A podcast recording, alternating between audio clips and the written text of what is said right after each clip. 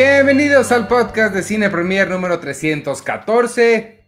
Yo soy Iván Morales, estamos empezando un poquito después de lo que habíamos anunciado, pero pues se relajan tantito. Esto es este, así son las cosas a veces, ni modo. Vamos a darle la bienvenida a mi co-host de todas las semanas, Charlie El Río, ¿cómo estás?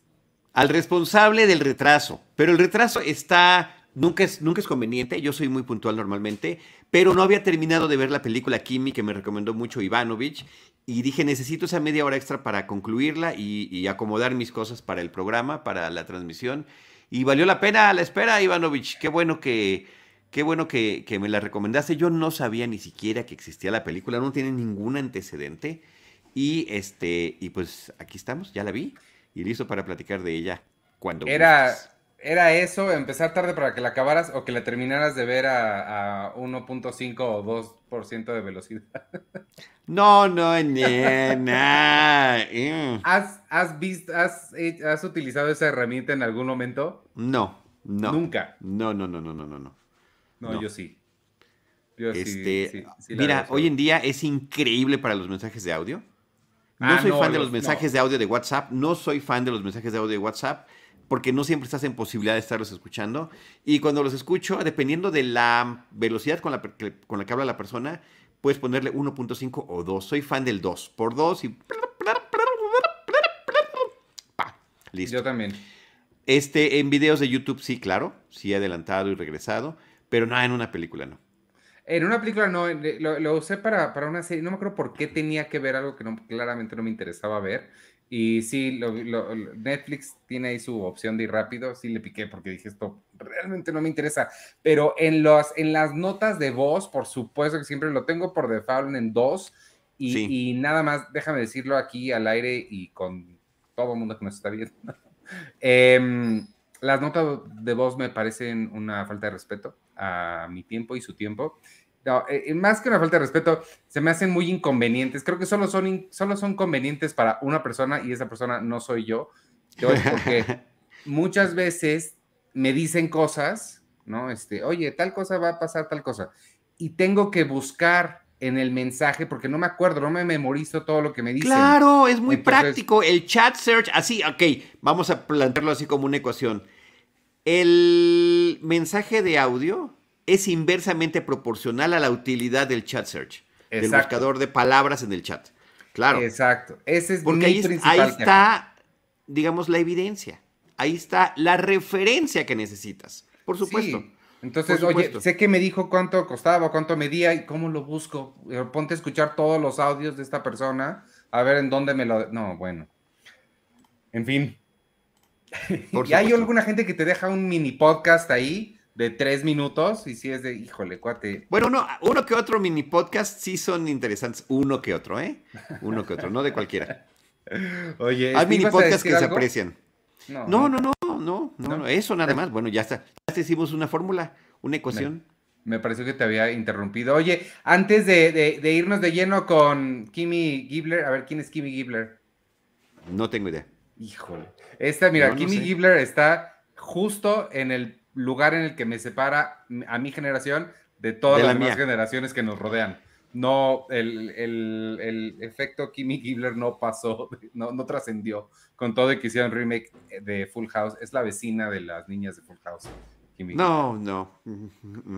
Este, nada más, déjame recordarle rapidísimo a, todos, los que nos, eh, todos los que nos están escuchando. El 3 de marzo, amigos, voy a comenzar un taller de cortometraje de producción para hacer un corto. Les voy a enseñar todas las bases que necesitan saber, desde cómo hacer un guion hasta pues, conseguir actores y ya salir a filmar. Este, si quieren inscribirse, escriben a buzón arroba cinepremier.com.mx o se pueden unir al Patreon en patreon.com, diagonal cinepremier. A cualquiera de las casas Pau lo tienen ahí incluido o, o inscribirse este, por separado. Y ya nada más quería dar ese anuncio. Gracias por permitírmelo. Vámonos entonces con, con Kimi. Con Kimi. A ver, cuéntame, cuéntame de Kimi. Cuéntame eh, por qué tú sí sabías y por qué yo no. ¿Qué ha habido, ha habido voz acerca de esta película o no ha habido nada al respecto? ¿Qué onda? Yo no sabía nada. O sea, nada, literalmente nada. Nada, eh, yo me enteré porque, pues, o sea, es una razón muy, muy no sé qué, este, muy, no sé qué adjetivo va ahí, pero yo eh, reviso las notas que hacemos de todo lo que se estrena en cada una de las plataformas y ahí venía, o sea, me llegan los mails y las actualizamos y entonces así es como me enteré. HBO no le gusta mucho mandar sus, sus estrenos por correo, entonces hay que estar muy pendiente de sus redes. Y cuando me metí a revisar las de febrero, vi que estaba esta y como tengo que poner este, pues de qué se tratan y demás, la busqué, vi que era de Soderbergh y dije, de ahí estoy. Entonces es una razón muy práctica, no tengo una gran historia detrás, este, pero sí creo que llama la atención las cosas que, y ya lo hemos platicado antes, las cosas que las plataformas escogen darle publicidad y a qué cosas no, porque con, no sé, el juego de las llaves o con Acapulco o con una infinidad de otras cosas que nunca vi, em, te las ponen. Pero al menos te enteras que salieron. Sí, y ah, es un tema de comunicación institucional y creo que quien lo tiene perfeccionado es Netflix. De pues todo. más o menos. no, no, espérame, yo creo que sí, porque lo anuncia en redes, lo anuncia en, en, muchos medios, ¿no? Con, con la gente que, que, los comunicadores que estamos en contacto con ellos, pero sobre todo, tú prendes tu Netflix, abres tu Netflix, abres tu aplicación y enseguida vienen las recomendaciones o inclusive a mí que me choca, me choca que se pongan en automático los trailers. Este, ahí se están poniendo uno tras otro y cuál es el top 10 y cuáles son las tendencias y qué es lo nuevo. Y lo nuevo siempre está súper hasta arriba para que tú te enteres. No hay forma de que no te enteres. No sé, yo siento que hay cosas que a veces se esconden ahí de repente y dices, órale, ¿cuándo hicieron esto? No, creo que, creo que se esconden en todas las demás. Ahorita, por ejemplo, Kimi es algo nuevo es nuevo, ¿verdad? Recién salido en HBO Max. Bueno, abrí mi HBO Max y tuve que bajar como ocho columnas, ocho filas, para encontrarlo. Para encontrarlo. Y, no es irrelevante, es la nueva película de Steven Soderbergh. Soderbergh tiene, no, no me metí a investigar esto, yo me imagino que tiene algún tipo de acuerdo de producción con HBO porque el año pasado, no sé si viste la que estrenó el año pasado. No, no la vi con Benicio del Toro, este, se me escapa el nombre ahorita, pero muy buena también. Y este, y pues sí, como que se, pierden ahí. En todo caso, en español le pusieron Kimi, alguien está escuchando. wow. Em, porque pues, algo le tienen que poner. No, porque algo tienen que explicar. Algo tienen que explicar, exacto. Me choca eso porque la, la premisa de eso es la gente que lee esto en Estados Unidos no necesita explicación, ellos van a poder averiguar. Los latinos no, necesitamos que nos digan algo más. Que alguien nos explique. Sí, caray, sí es muy extraño. Es la nueva película de Steven Soderbergh, protagonizada por Zoe Kravitz y este y Jaime Camil por ahí tiene una participación. Eh, tiene una pequeña participación, sí. Sí. El, esencialmente, yo la, la, cuando me metí a ver como las críticas que estaban diciendo de ella, mucha gente la ha estado comparando y así es como te la vendí a ti y así es como se la voy a vender a todos los que nos están escuchando o viendo ahorita. Es Black Mirror meets La Ventana Indiscreta. Creo que es una, una gran Puede ser, puede ser, puede ser. Este, sin duda, sin duda alguna, hay una referencia a la ventana indiscreta clarísima, es, es evidente. Em, bueno, nada más hablemos brevemente de la premisa, ¿no? Hay una chica que trabaja, hace home office, eh, trabaja para una compañía que es, que tiene un dispositivo equivalente a el Google Home o Alexa. Inclusive creo que ambos son mencionados. Y, eh, y, justamente al inicio, y eso es parte de la premisa, justo al inicio de la película, nos explican a través de una entrevista que le hacen a uno de los ejecutivos de la empresa, cuál es la diferencia de Kimi contra Alexa y contra Google Home. Y la diferencia que nos están em, mencionando es que eh, Kimi va aprendiendo a partir de los errores que va teniendo con los usuarios que son escuchados por el personal de la compañía y que entonces hacen la corrección para que ese error personalizado no vuelva a suceder. O sea, no es la inteligencia artificial que está aprendiendo mucho y demás. No, es simplemente e, esa situación. Y, yo no lo... Sí es Black Mirror en el sentido de que pues es la tecnología la que está involucrada en la historia, pero normalmente en Black Mirror estamos como uno o dos pasos adelante de lo que estamos viendo. Esto creo que es muy común. Me llama mucho la atención varias cosas de la película. Una es que reconocen que existe una pandemia los personajes están encerrados en sus casas, usan mascarillas. Eh, hay un tema de agorafobia que tiene el personaje principal que hemos visto en muchísimas películas, incluida Copycat. Uf. Por allí que tiene una escena muy similar porque cada que alguien que tiene agorafobia sale las tomas son iguales y ahí sí lamenté muchísimo que el maestro, el maestro Soderbergh no hiciera nada más creativo, más que la misma cámara que parece que está borracha siguiendo al personaje protagónico, ¿no? Para que veamos que hay todo un asunto de, claro, de pérdida de equilibrio, y de desconcierto que está sucediendo y bueno, eso no me gustó. Y este, eh, pero todo, pero vaya, todo lo demás es igual. Justamente como esta chica está encerrada, eh, trabajando en home office, em, está en la pandemia, tiene agorafobia y hay una serie de comunicaciones no verbales y algunas verbales con sus vecinos, eh, porque pues llevan ahí un par de años, como todos sabremos comprender y entender. Insisto, muy pocas películas y series están siendo conscientes de eso, nos están dando ese referente es la primera vez, yo eh, cuando empezó la pandemia me pregunté cuánto tiempo pasará para que veamos esto en películas sin que la película se trate de eso. Eh, que Exacto. Bien, otro buen punto. Otro buen punto, claro. En términos de producción, además, se me hace mucho más fácil, en lugar de tener a gente ahí tomándose pruebas, que seguramente sí tomaron pruebas, pero pues nada más les pones boca todo el mundo y ya. Y eh, eso lo, había visto yo en tele, lo vi en... en DC Ah, no, yo no veo DC SOS. En, yo tampoco, pero aquí lo ven en casa y en DC SOS andan con mascarilla, van, se la quitan, entran y salen. Entonces me hace que lo hicieron varios, porque lo vi en The Good Doctor y en, ay, ¿cómo se llama esta que lleva 20 años? La de los crímenes, eh, Law and Order, SVU. Este, entonces, pero en, cine no lo había visto y eso me gustó. Me, como que, y así me hizo muy Sí, a mí también. O sea, es que, a ver, hay que y que alguien cuando lo vea en el futuro diga, ay, ¿por qué estaban usando mascarillas? Que sea una pregunta, ¿no? Como si alguien no, no fuera a saberlo. Pues no lo sé, en 10, 15, 20 años a lo mejor es algo que vamos a querer todos borrar. Hasta ahorita la situación no ha terminado y me pareció muy interesante que este, alguien hiciera la referencia. Mira, yo te quiero dar otra referencia porque cuando yo la vi, más allá de que es muy similar a, La ventana indiscreta, en ese sentido como base, pues hay otro, otra película que también, em, digamos, está relacionada con la onda de Hitchcock, porque la película es Hitchcockiana en ese sentido, o sea, sí hay, ¿no? Eh, suspenso, eh, misterio, la música y las tomas también, creo que Soderbergh ahí sí, en el resto de la película es un buen trabajo, fuera de esa parte que me pareció muy común, en lo demás me parece que lo hace muy bien. Eh, Fíjate que, Brian De Palma fue un gran alumno del cine de Hitchcock. Él hizo, eh, eh, otra, hizo su propia ventana indiscreta, pero además hizo otra película que, este, Body Double, es a la que me refiero, de Brian De Palma. Hizo otra película sensacional de 1981 que se llama Estallido, así le pusieron en México, Blowout, con, em, ¿cómo se llama la de Fiebre de Sábado por la Noche? Saturday Night Live. Patrick Swayze.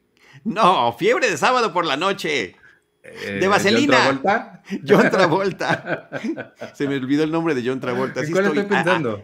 amigas y amigos, así, así está de mal mi cabecita. Bueno, John Travolta es el protagonista de la película Estallido de Brian De Palma y él es un, eh, y valga la referencia porque es una película que me fascina, no, hace muchos años que no la veo, pero es sensacional. Él es un em, especialista en sonidos para películas, para películas B, además. Entonces él sale en las noches, o sea, está trabajando en una película de asesinatos y en esa película de asesinatos eh, todo se viene abajo cuando grita la chica a la que le van a dar la puñalada, porque grita, ¡Ah! ¿no? Un grito así súper chafa y corte, ¿qué pasó? Necesitamos un grito. Oye, tú tienes que conseguirnos un grito. Y bueno, y aparte los, los sonidos incidentales y demás. Entonces se sale con un micrófono de estos, el nombre también se me olvida. Eh. Mm, pues no es un, no es un boom, es como para recoger sonidos atmosféricos, ¿no? Ah, para escuchar cosas que están más, más, más lejanas. Y está, y eh, eh, los sonidos de las aves, los coches, y de repente escucha un ruido de un vehículo y un accidente. Entonces graba este accidente. Y resulta que después en la película, un fotógrafo tomó una serie de imágenes de del accidente. Y lo que él hace en una escena que es muy similar a una que aparece aquí en la película, se mete a la sala de edición, eh, eh, registra cada una de las fotografías y las empieza a empatar de una manera no digital, 1981, completamente análoga, mecánica, física, este, a editar las imágenes con el audio para poder descubrir en qué momento sucede el estallido que le da título a la película, el blowout y las implicaciones que eso trae para la historia que hay, de la cual hay un crimen detrás. Sensacional película. Es, es, una maravilla. Y esa parte, esa parte de John Travolta editando, visualmente, em, tanto por las tomas que, que hace Brian De Palma, como por la edición, el lenguaje cinematográfico, el detalle. O sea, sientes que tú estás aprendiendo a editar este, una película y a descubrir con él eh, pues el secreto de lo que está pasando. Es una película sensacional, trágica. Nancy Allen sale en la película, John Lithgow, una joyita. Hay que ver en qué plataforma está hoy en día, pero fabulosa. Y, y sí le vi una tremenda conexión con, eh, con, con, esta película que estamos platicando ahorita de Kimi. A mí, a mí justamente, ya, ya apunté Blowout porque sí la voy a ver, suena muy, muy buena. Y, y Brian De Palma es un gran hueco en mi, en mi cinematografía, entonces me sirve.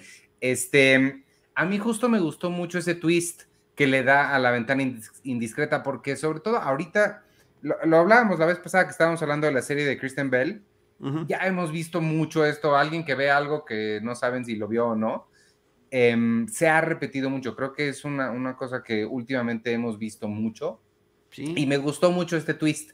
Me gustó el twist de este de, que fuera con audio. Entonces eso me, se me hizo bastante refrescante. Claro, muy bueno, muy bueno de que fuera con audio y además, efectivamente, en la parte que le queda es la referencia de, Black Mirror a la tecnología, cómo estamos utilizando la tecnología hoy en día.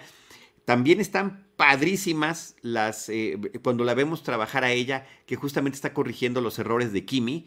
Este, pues que me pasan a, mí y a ti todos los días, ¿no? Eh, le dices algo y no te entiende y te molestas y se lo repites y te contesta otra cosa y dices, ay, ¿con, quién estoy tratando? Y justamente eso es lo que están tratando de solucionar en esta empresa. Y también de repente hay, una, hay un personaje que sale al inicio que dices, ay, qué extraño que haya salido esto. Y pum, cuando todo se conecta, la verdad que eh, dije, wow porque también le estaba viendo como tarea, ¿eh? déjame te lo digo. O sea, sí le dije, pues bueno, para poder platicarle con Ivanovich me la voy a echar. Después veo, ay, Steven Soderbergh, qué interesante. Steven Soderbergh es este cineasta que inicia su carrera con sexo, mentiras y video, que vino a revolucionar el cine independiente, el cine que terminaba siendo reconocido también por la propia industria, abre la trayectoria de un director que ha traído cosas muy interesantes, otras no tanto pero que siempre es propositivo y que eh, tiene muy buen ritmo para contar las historias. No todo lo que, lo que hace me, parece fabuloso.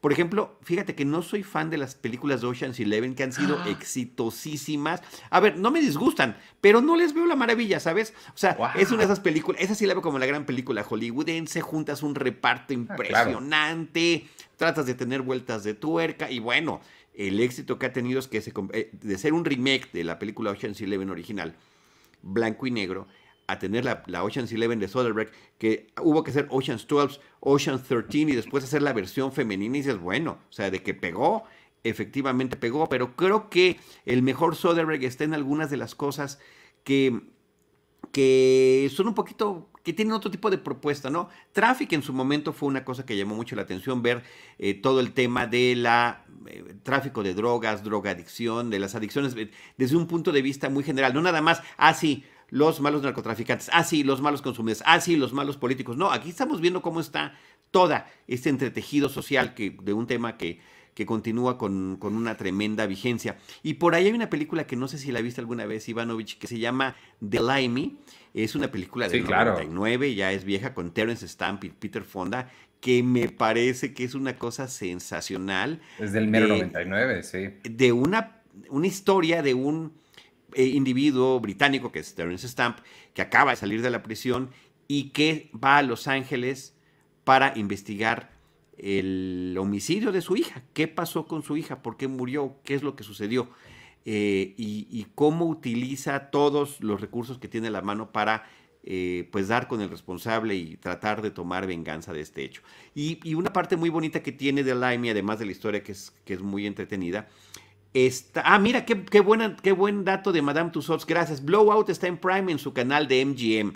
Wow, ese canal de MGM creo que cuesta, no sé, menos de 100 pesos eh, un mes y es, lo, es menos de lo que les cuesta rentar una película y tienen un catálogo muy interesante que ya lo hemos platicado por acá.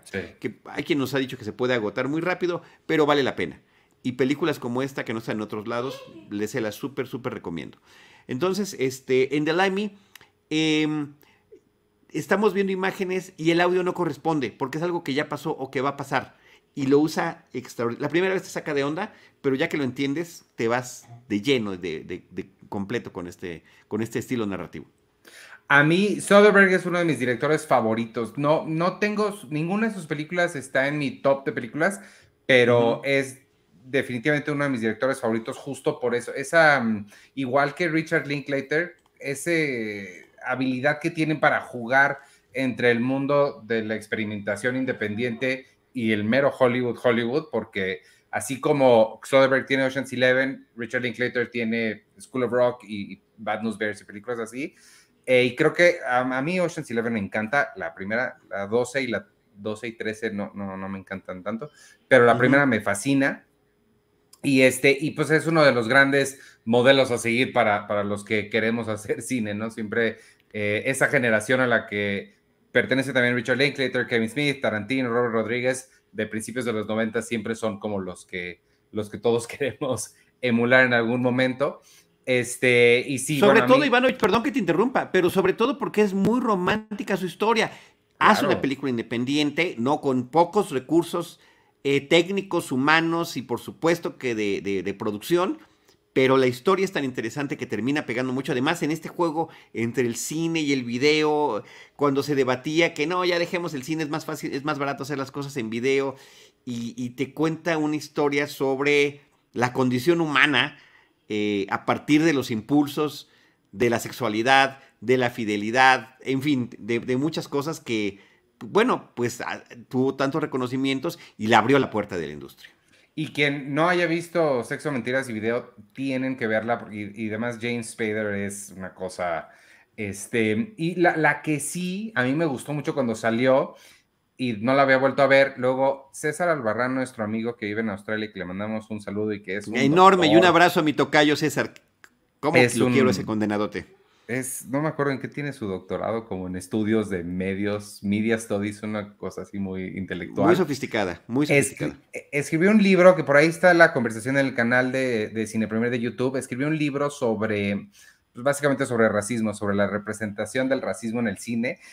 Destroza Traffic de una manera y la volví a ver cuando estaba leyendo su libro y sí dije, no, es que este es racismo la película. Em, hace unas cosas muy, muy, muy, fuertes. De verdad, el análisis que hace César está increíble. Simplemente con, con los, el uso del color que tiene para cada una de las escenas, que creo que es muy mm. evidente. De la, y del, color y la fotografía, seguramente. Totalmente. de la fotografía. Total, totalmente. Entonces, sí, sí es una película que ya. Eh, sí, fíjate ahora que lo mencionas, nada más pensando, y siempre cuando, cuando es México utilizan otro tomo así como deslavado. Sí. Para, para señalar que estamos en México, sí y que Benicio del Toro no se tomó la molestia en, ver cómo, ver una, la tele para ver cómo hablan los mexicanos, sí es una cosa... Bueno, eso siempre me ha llamado mucho la atención de muchas películas y series de Hollywood, o sea, no es posible. es un país que está lleno de latinos y de entre esos latinos hay muchísimos mexicanos. Contras, contraten a uno que haya vivido en México y que les diga esto se dice así. Mínimo, sí. Mínimo, sí. sí por supuesto, pero bueno. Pero pues bueno, yo, eh, yo, yo sí tengo de Limey, tengo una serie de películas así, eh, en una colección de como especiales, películas originales, extrañas, en las que puedes encontrar a Amelie o puedes encontrar, este, bueno, pues ahí está de Limey, El Cubo, eh, no sé, ese tipo de películas.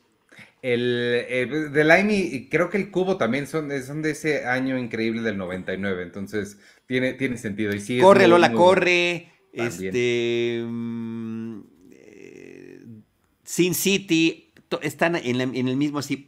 Tengo un bloque así como de consentidas que están por ahí. Fuera de las de las de los directores que uno tiene de consentidos también, ¿no? Sí tiene, sí, sí veo la conexión entre todas Sí, sí. Al rato te mando una foto de ese, de, de esa parte de la biblioteca. Sí. Este, mm, no, yo, las mías sí están todas en orden alfabético porque si no me vuelvo loco. Se me hace raro, tú también tienes ese, un poquito ese gen de, obsesividad compulsiva, se me hace raro que soportes tener cosas fuera de orden, pero, pero es, un orden personal, supongo. Eh, eh, es, un orden personal, sí. O sea, bueno, digamos que en, ese apartado es donde están todas las películas de que sí tengo colecciones de directores. Ándale. Oye, más estos aparte especiales. Lo que, lo, que sí debo decir, y no, no lo voy a, hacer tan explícito para no spoilear nada para que la vean, porque creo que sí vale mucho la pena ver Kimi. Alguien está escuchando, alguien está escuchando.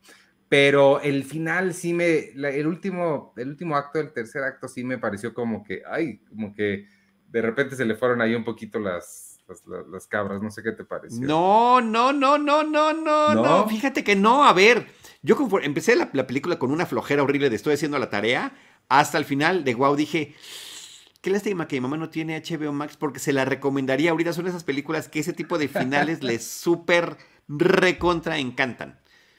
O sea, enseguida, enseguida pensé en ella. O sea, creo que va creciendo en, en, términos de el ritmo que tiene la película y cómo va manejando el suspenso hasta el final. Eh, yo tengo una queja más allá de la otra que dije hace ratito, que sí me súper falló gachamente y en algún momento que ella está escuchando algo, vemos lo que se imagina o vemos lo que es la posible realidad. Entonces, eso sí me súper desconcertó y, y hasta gordo me cayó. Sí, yo también, porque creo que sin eso habría más ambigüedad y, creo que le, le Sí, fue demasiado explícito en ese momento, así como disolvencias. Dije, no, no era necesario. Steven, ¿qué te ha sucedido? no, para mí el final sí creo que se convirtió en una película que no era. O sea, sí, ella de repente hace cosas que no la veo haciendo, como que sí me, me, sacó bastante el final. Pero, pero creo que Jaime Camilo hace muy bien. Creo que es, un, es, un, personaje ridículo que, que, tiene que ser así.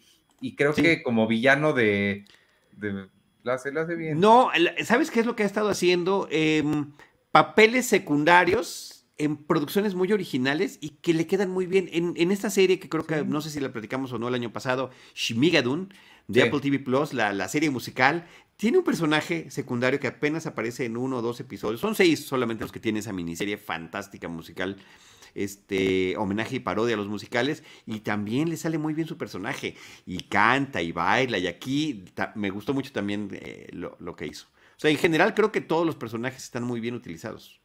Sí, creo que, creo que lo hace muy bien, creo que en general funciona bastante bien. Este, pues eso fue, eh, ¿cómo se llama? ¿Cómo dije? Kimi, alguien está escuchando. Este, está en HBO Max, amigos, por si quieren ir a verla. Y vámonos de, mira, fíjate qué, qué, padre, este, este es un, un, programa de Stalkers. Oye, que quiero volver a ver Stoker, porque en el Cineclub hablamos de, de ¿cómo se llama? Este, ay, eh, Double, no, de una película de Hitchcock de la que hablamos, no importa. Y me dieron muchas ganas de volver a ver Stoker. ¿Te acuerdas de esa de Park Chan-wook? Sí, sí. Este, oye, y por cierto, que el tema de Stoker también está manejado muy interesante en esta película, ¿eh? Em, y, vamos a pasar con otro acechador que le pusieron en español. Le voy a poner así porque creo que así la conocen más personas. El acosador de Tinder se llama este documental. Ah, así se llama en de Tinder Swindler. Pues es que no es un acosador, ¿eh? Si tú lo. Si es acosador de. El acosador de Tinder. Es un estafador de Tinder. ¿Estafador, de Tinder? Estafador, sí. Estafa, ah, sí, el estafador de Tinder. Tienes toda la razón.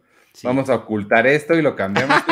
Así se hace este programa en vivo, amigos. El estafador de Tinder. Ese soy yo, quien está escribiendo. Listo, aquí no tenemos productor Jaime Rosales. No, que lástima. Le mandamos un saludo también al querido Jaime.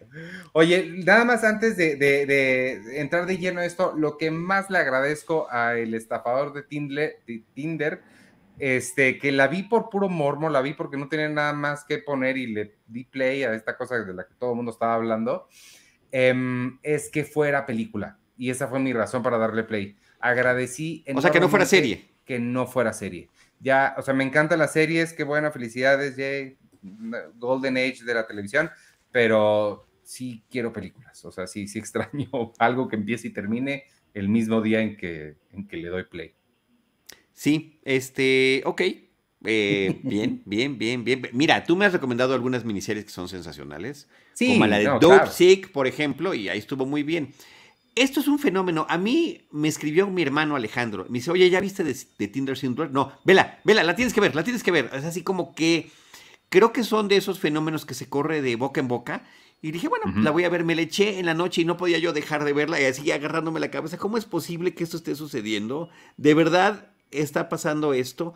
Y este, y, pues sí, desafortunadamente es una tragedia que existe este tipo de estafas que existen a través de plataformas, que la culpa no es de esta plataforma en particular, es de, de la creatividad y de la que se valen la gente a través, que lo pueden hacer en Facebook, lo pueden hacer en cualquier, no creas identidades, eh, te eh, acercas a las personas, proyectas algo que no eres. Digo, por ejemplo, en, en Kimi, alguien le dice, este, oye, ¿por qué? Alguien le dice, oye, ¿por qué pones cosas en tu, en tu Instagram que no, que no haces? Que no hace eso, que no hace eso todo mundo, en mayor o menor grado, por supuesto. Tristemente así es. Estamos tratando de proyectar algo que quisiéramos ser o lo mejor que tenemos o solamente el best of de nuestros, de, nuestros momentos, ¿no? Nadie pone, ay, estoy profundamente triste por tal o bueno, también llega a suceder, ¿no? Pero principalmente estamos poniendo el best of. Entonces, em, sí, eh, es, un documental sobre el caso de un estafador que principalmente estaba operando en Europa, un israelí, que eh, pues conectaba de veintitantos años, que proyectaba una vida de lujo, de dinero, de, de, ya sabes, aviones, viajes, restaurantes, hoteles, ropa y coches eh, de marca, etcétera, etcétera, etcétera. Y pues tentaba a, las, a las chicas, les presentaba este tipo de vida y finalmente, de una manera aterradoramente ingeniosa, terminaba pidiéndoles dinero y ellas empezaban a darle y a darle dinero en un círculo vicioso operativo impresionante de este tipo. Sí, debe haber tenido ahí unas hojas de Excel enormes porque lo que hacía, y nos lo explican muy bien, es le, le quitaba una, la usaba en otra, que luego era como una cadenita que... Mm, y su nombre nunca aparecía en ninguna de las cuentas, siempre eran ellas las que estaban pagando la vida extravagante de, de lujos. es un documental, perdón, hay que, hay que hacer la aclaración, aquí nos lo pregunta Héctor Vector, es un documental de Tinder Swindler y, por cierto, yo escuché la noticia de que había sido tan exitoso el documental que parece que van a hacer la versión eh, de ficción. Entonces, eh, si eso ah. fuera así, pues creo que ya no tiene, bueno, no, ya, ya no puede ser Leonardo porque ya no está en la edad, pero hubiera sido el Leonardo el ideal porque ya ha presentado otro tipo de estafadores eh, exitosos, como el Lobo de Wall Street y como Atrápame si puedes. Entonces, pues esto simplemente se sumaría porque es completamente del estilo. Estos personajes de la vida real podrían ser todos amigos. Total, total. Podrían compartir celda. Deberían, no, no, no, no podrían porque por supuesto que siempre salen impunes. Deberían de compartir celda. No, pues este tipo está, el, sujeto de este documental está ahí viviendo libre en, Israel. Sí, pues ya salió. Por eso, por eso digo, deberían, quedan impunes y, eh, y, están viviendo además asesorando. Pues el, de, el de um, Atrápame si puedes terminó en convirtiéndose en asesor de, pues de la película. bueno, además de la película, claro. además de la película de, de, de, ¿Qué mejor que un estafador para saber cómo operan los estafadores? Pero se De las fuerzas de la ley. Pero se me hace peor, eh, porque todavía él, eh, Frank Abagnale se llama, él no destruyó la vida de nadie. El de Wall, el de Wall Street, el, de Lobo de Wall Street, sí destruyó vidas. Bueno, empresas, compañías, vidas, ¿no? Y ahí anda, tiene su cuenta en redes y postea consejos.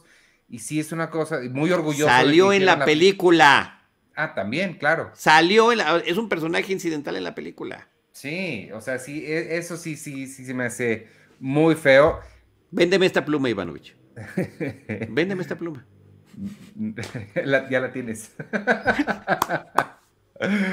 este. Lo que, lo que sí me gustó también y que una de las chicas víctimas hace la acotación es que ella claramente dice, pues yo claro que sigo en Tinder, pues yo lo sigo usando porque la culpa no la tiene Tinder. Eso, e, eso me gustó que sí hicieran como ese, se alejen de ese posible debate de la tecnología es mala, este, porque no viene al caso. Y sabes que, este, fuera de que, de, temas así de moralidad y demás, eh, creo que sí vale la pena saber cómo funcionan las estafas para tratar de estar atentos y alertas. Ahorita, ¿cuántos hackeos hay de cuentas de WhatsApp o de cuentas de Facebook? Y lo primero que hacen esas personas es contactar a, tus, eh, contactar a la gente con la que estás vinculada, no revisar tu lista de contactos y mandarles mensajes pidiéndoles dinero como si estuvieras en alguna emergencia. Es una cosa muy similar. Hay que saber cómo operan para estar alerta y tratar de evitarlo. Ahora, aquí, em, en el caso de, Tinder Swindler, pues estaba destinando hacia mujeres de clase media, eh, europeas, que tenían algún, alguna posición mínima y, y, que podían sin dificultad conseguir dinero a través de un préstamo, a través de tarjetas de crédito, vendiendo sus cosas y demás. Em, lo, aterrador, eh, yo no sé si viste la película Las elegidas, Ivanovich, esta película de David Pablos, em, ficción, pero que es una ficción basada en una situación real de México en particular y que sucede no solo en México, sino en muchos países de Latinoamérica, que, el, el modus operandi es básicamente el mismo es conocer a la víctima, que se familiarice contigo, presentarle una vida un poquito superior a la que tienes. Y, en los casos de las elegidas, pues no, no es el dinero lo que les quitas, es su vida, es su integridad, es entrar a un tráfico de personas brutal, asqueroso, repugnante. Y, ahí te presentan en las elegidas cómo operan este tipo de redes. Tú puedes ver una a una, una tras otra, back to back, este, de Tinder Swindler y las elegidas y estás viendo el, mismo tipo de abuso eh, con distinto tipo de desenlace.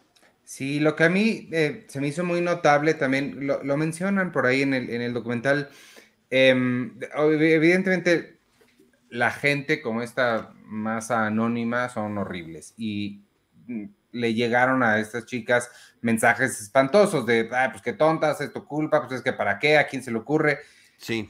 Y lo que se me hace muy triste es que, o sea, el, nivel de vulnerabilidad en el que están, la profunda soledad que sienten, la, necesidad de conexión es, es tanta que les llega a cegar a, las posibles em, red flags que, puedan ver por ahí, ¿no? las señales que tal vez desde una posición, desde tu sala viendo la serie, pues la película lo ves muy obvio, pero estando ahí en esa posición de, de, soledad, de vulnerabilidad, de confianza. Esa es la pues palabra, vulnerabilidad. Estas personas son especialistas en identificar sí. Eh, quién es la, la persona a la que pueden atacar y por qué.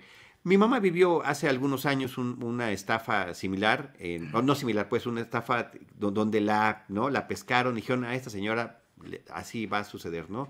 Y fue en la calle, se aproximaron en la calle, alguien pidiendo ayuda y la situación va escalando. No, no me llamó en ningún momento y terminaron estando hasta en su departamento este, y ella voluntariamente entregando cosas. Es impresionante la forma en la que pueden enredar a la gente. O sea, sí parece que desde fuera dices, no, ¿cómo? ¿Cómo se dejaron tan fácilmente? No, o sea, es podrían ser expertos en psicología esta, esta, gente tan que en vez de utilizarla para mejorar la vida de alguien, la utilizan para empeorarla, ¿no? Sí, pues es, justo lo que decías, o sea, justo el, señor de, de mm, Atrápame si puedes lo empezó a utilizar todas esas habilidades, lo fácil que es engañar a la gente, lo fácil que es manipular las cosas y hacer copias, este, para bien, para cachar a otra gente así, porque, porque sí, pues es lo mismo que vimos en, en la del, toro, esta gente mentalistas, hay los mentalistas que se presentan como un show y esto es parte de un entretenimiento, y hay gente que sí está ahí para estafar a gente que está buscando hablar o reconectar con sus antepasados o, lo que sea. Y, este, y se aprovechan de ellos utilizando estas. Y, pasa en la del toro, pasa en, Nightmare Alley, ¿no? El Callejón de las Almas Perdidas. Sí, sí, sí, total. y, y ahí te lo dice, te, te desmenuza cuáles son las que esa fue mi parte, una de mis partes favoritas de esa película, que nos explica lo que hacen estos estafadores. Em, eso lo hacía uno muy famoso que se llamaba Alex, ah, no sé qué, Popov, me parece que Alex Popov, y a eso se dedicaba.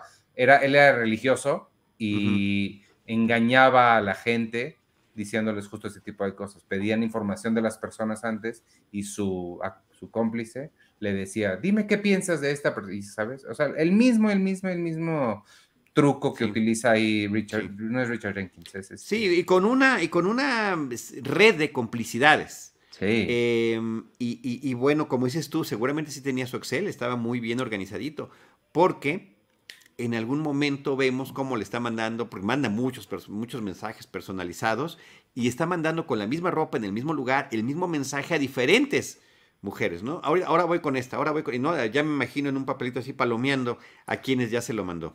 Eh, se me hizo muy impresionante eso porque yo a veces me confundo, yo no estoy tratando de engañar a nadie y estoy teniendo conversaciones diferentes con gente y me equivoco así.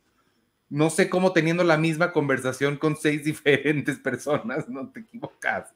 ¿Cómo llevas el récord? Sí, ¿cómo llevas el registro? Es impresionante. Pues mira, este ha sido un fenómeno social, cómo ha pegado este documental, cómo ha llamado la atención y, eh, y pues eh, eh, tiene su, su, parte interesante en torno a este tipo de individuos. Insisto yo, hasta como alerta nos puede servir. Em, insisto en recomendar la película de las elegidas para ver los aterradores extremos a los que puede llegar una situación similar de estafa en México que termina convirtiéndose en secuestro y explotación sexual.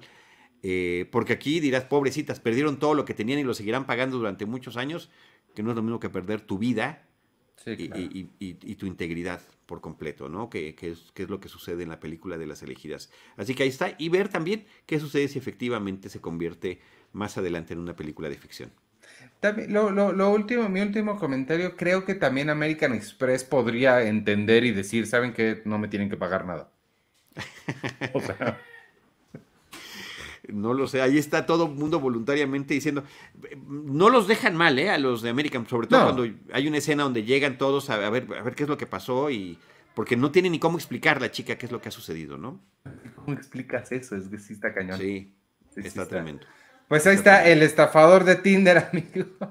Vámonos ahora con otro robo. Te digo que de puras este, cosas, ya estamos hablando, puros estafadores y robones. Em, una serie que yo ya vi completa porque me adelantaron los capítulos.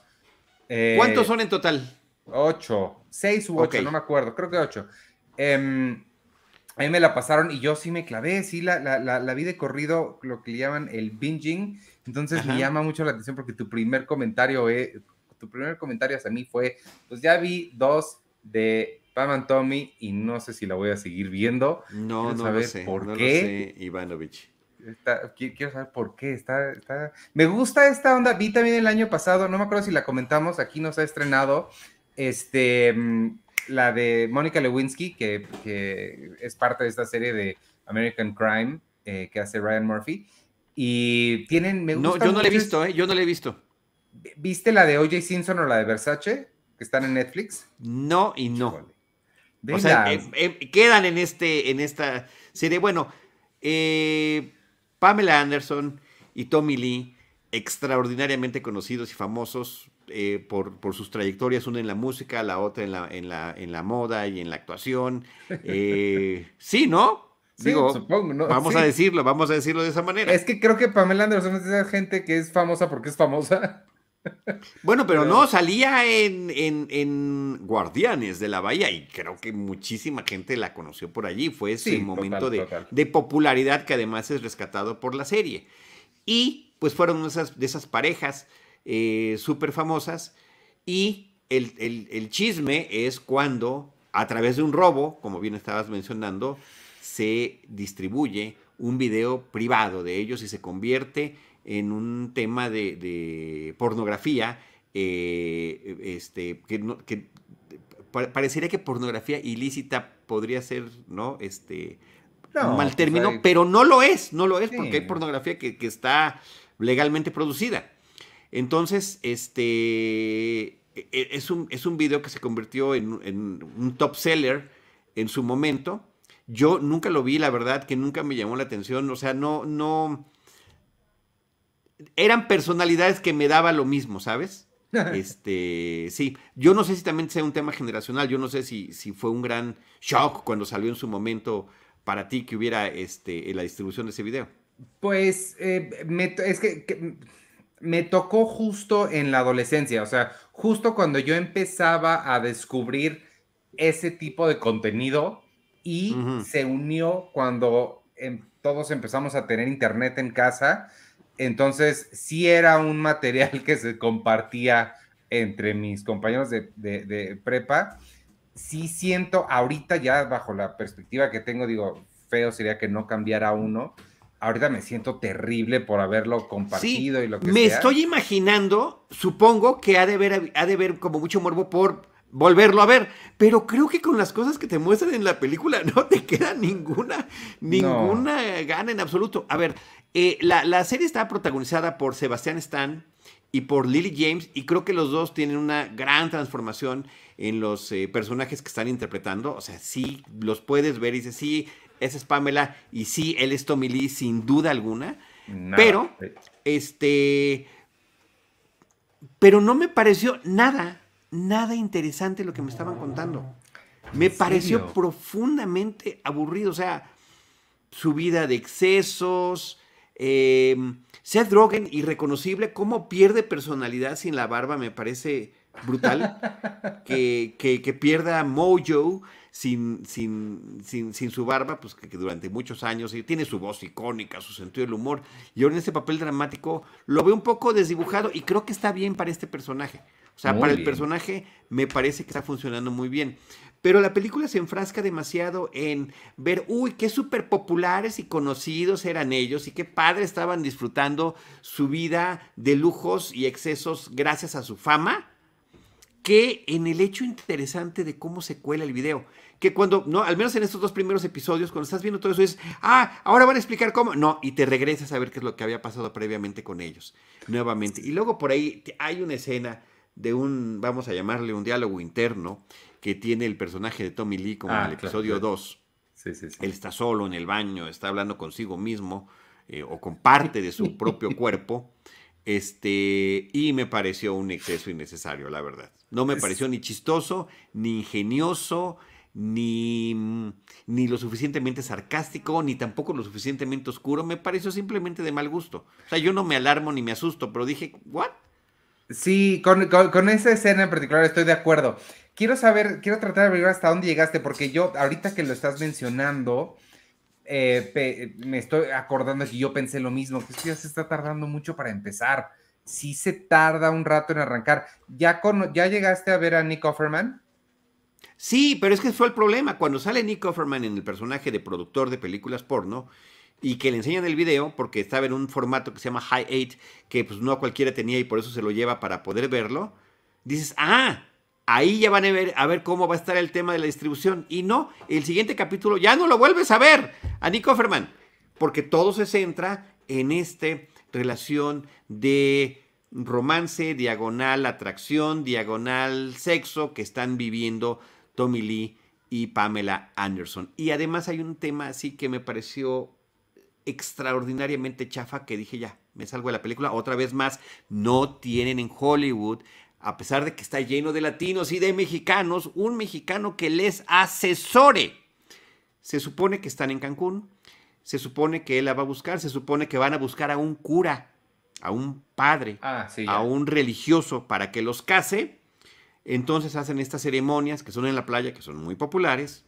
Y el padre, con su, eh, no sé cómo se llama, con su ropa de padre, de sacerdote católico, dice, por las leyes que me confiere el Estado de Quintana Roo, los declaro marido y mujer. Y tú dices, ¿qué?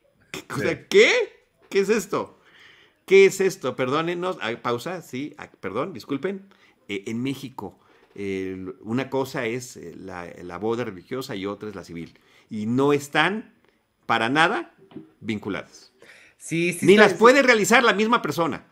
Simplemente no se puede. Sí, sí estoy de acuerdo en, entonces sí se tarda muchísimo en arrancar, sí tiene todas esas fallas.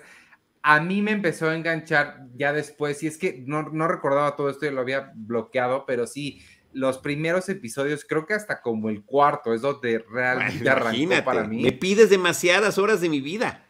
Sí, pero... Oye, mire, por cierto, aquí está Nitza Morgado, dice, moda, Pamela no era famosa por Playboy.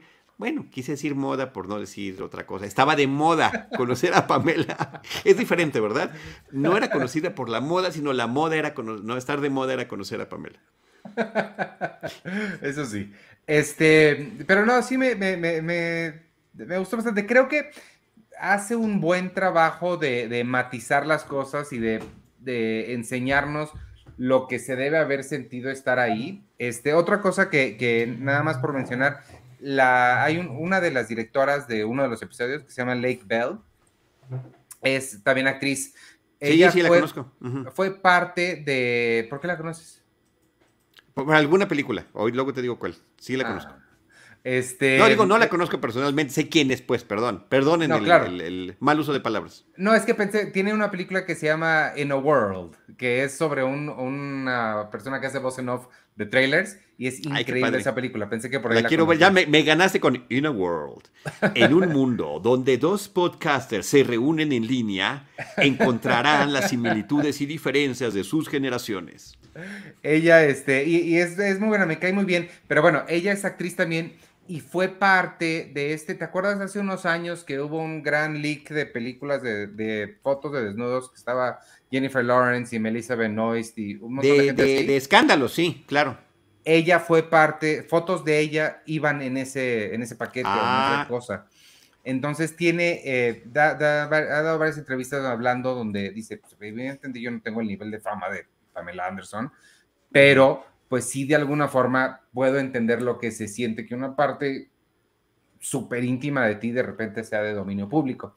Este, y creo que hace un, buen trabajo esa, de, de, matizar ese, ese, lado, de mostrar ese lado que sí, pues el estado de California en su momento designó que estas imágenes eran de dominio público porque la imagen de Pamela Anderson era dominio público, lo cual es, me, sí me, voló la cabeza cuando dijeron eso. Bueno, que aterrador, por supuesto. Y por eso hago la conexión también con la serie de, de Mónica Lewinsky, American Scandal, este, porque también creo que, y, creo que ya lo había mencionado en algún momento, y va de la mano con lo que otro que, que te comentaba de cuando yo estaba en la prepa, este, creo que como sociedad le debemos una disculpa masiva a muchas mujeres, entre ellas Pamela Anderson y Mónica Lewinsky y Lorena Bobbitt y un montón de gente que fueron tratadas como basura cuando pues fueron víctimas de cosas espantosas y este y me gustan estas series que están como dándonos esa recontextualización de la historia. Sí este, y ya.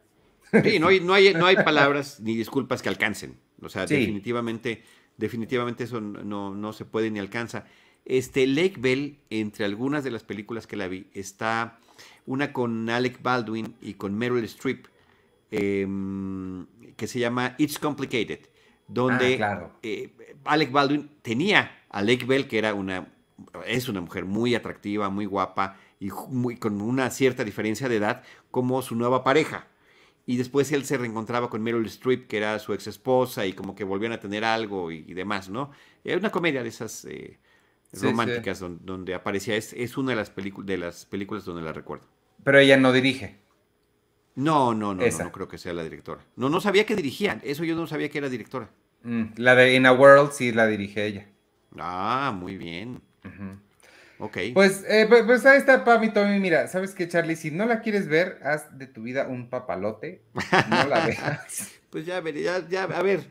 Necesitaba que regresaran al tema interesante, que era cómo, cómo se empieza a manejar esto, qué es lo que pasó. O sea, porque nos quedamos en, en, esa parte donde están con la cara de sorpresa, tanto el personaje de, de Nick eh, como el de Seth, viendo ese material y, oh, ¿y qué va a pasar, no? Te enteras además que el personaje de Seth había sido actor porno. Sí se, sí se adentran más en eso y te explican todo eso, pero si te quieres brincar todo eso, puedes leer el artículo de Rolling Stone en el cual está basada la serie. Bueno, también puedes saltarte de Tinder Swindler y leer el artículo que, al que alude el propio documental. Sí, pero esa sí te estaba gustando. sí, claro. Bueno, pero como decías tú, qué bueno que era una película de Tim DeSindre. Y en el caso de... hace lo acabas de decir. Me, puedo, regresar. ¿Cómo se llamaba esa aplicación hace ratito que me preguntabas que si adelantaba a veces a las películas? Había un, un, dispositivo con el que grababas, este, o sea, se quedaba grabado, que no era común se quedaba grabado en tu dispositivo tus programas favoritos y tú después los llegabas a ver. Y sonaba. cada que lo adelantabas el regreso. Tivo. Tivo, cierto. Fue una sensación cuando salió. Este pensé que iba a durar para toda la vida. Yo dije, Tivo se va a quedar con nosotros. Vamos a morir apachurando nuestro Tivo. Nada dura para, para, toda la vida y ahora con el streaming sí puedes hacer cosas más, más inmediatas. Este, pues nada más eh, eh, para mencionar, ah, quisiera acabar mencionando una película que vi en Amazon Prime. Es una comedia romántica muy sencilla. Yo pensé que iba a ser como más especial, más, mm, ¿cuál es esta palabra? Edgy, como más, más con ondita. Este, eh, la protagonista Jenny Slate, que si no han visto una película que ella hizo que se llama Obvious Child, Obvious Child es increíble, es igual comedia romántica, pero con esta como, como, Edge, con esta cosita diferente. Este, esta de ahorita se acaba de estrenar, es también con Charlie Day, se llama I Want You Back y es básicamente dos personas son, eh, truenan con sus parejas, los abandonan y ellos dos fortuitamente se conocen, hacen un plan para que sus exes eh, los quieran de vuelta y pues obviamente terminan ellos dos enamorándose y bla, bla, bla. está bonita, funciona, pero no, no tiene tantísimo de especial. Si tienen ganas de, pues, ah, mira, hoy es San Valentín. Si tienen ganas de pasar un Valentín divertidón, Cierto. está en Amazon Prime, eh, I Want You Back y ya, fin, no hay, no hay muchísimo que decir. Ay, qué pena. Bueno, Charlie Day a mí me cae muy bien, su voz me parece que está padrísima. Eh, creo que tiene una persona muy especial. Veo que en la película sale Scott Eastwood, el hijo de Clint Eastwood, lo cual pues simplemente es un, es un dato curioso que me, que me parece muy bien. Y así como le estás platicando, me parece que se acerca a la misma temática de Addicted to Love, una película del 97 con Matthew Broderick y Meg Ryan, que justamente este terminan ah, conociéndose por, en Down with Love, sí, sí, sí, perdón. Porque ambos terminan espiando a sus exes que son pareja. ¿Y qué pasaría con ah. ellos, no? Ah, pues sí. más, o menos hay de eso. Este, bueno, pues, em, ¿tienes algo más eh, que se quede, que quieras sacar? No, ya nada más. Addicted to Love era muy simpática, muy divertida y con buenos apuntes. Eh, pues vámonos entonces, amigos. Hoy no vamos a hacer Seinfeld un episodio a la vez, lo vamos a pasar para mañana a las 6 de la tarde. Quien quiera acompañarnos, vamos a hablar del episodio número 5 de la temporada 8, el de la pintura de George, que todos recordamos esa, esa fotografía, perdón. Este, o la pintura de Susan, que aparece muchísimo. Además, pues vámonos entonces, muchas gracias a quienes eh, nos estuvieron viendo en vivo. Déjame, ay Dios mío, tengo que compartir esto para agradecerle a toda la gente que, que se ha unido al Patreon de Cine Premier. Ahí está. Mientras tanto, gracias a todos los que nos vieron en vivo aquí en YouTube, en TikTok y en Facebook y quienes nos estén escuchando después en Spotify, Apple Podcasts y donde sea que escuchen ustedes sus podcasts. Yo soy Iván Morales y me pueden seguir en arroba Iván Morales y en todas las redes sociales de Cine Premier, arroba Cine Premier con la E al final. Y despídete tú.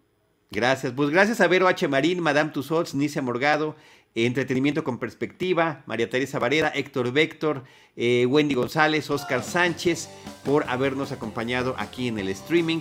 Yo soy Charlie del Río, me pueden encontrar como arroba Charlie del Río, Charlie del Río Cine y Series en Facebook, también en arroba Cinemanet. Y muchísimas gracias. Adiós. El podcast de Cine Premier es producido por Cine Premier y Producciones Jimba. Consulta todo nuestro contenido en cinepremier.com.mx. Y si te gustaría apoyarnos y todo el trabajo que hacemos, ve a patreon.com diagonal cinepremier y considera unirte a nuestra comunidad. Recibirás acceso al cine club, boletos al cine, talleres, pláticas, podcasts exclusivos y mucho más. Es a través de nuestro público que todo lo que hacemos es posible. Para información comercial, escribe a ventas cinepremier.com.mx.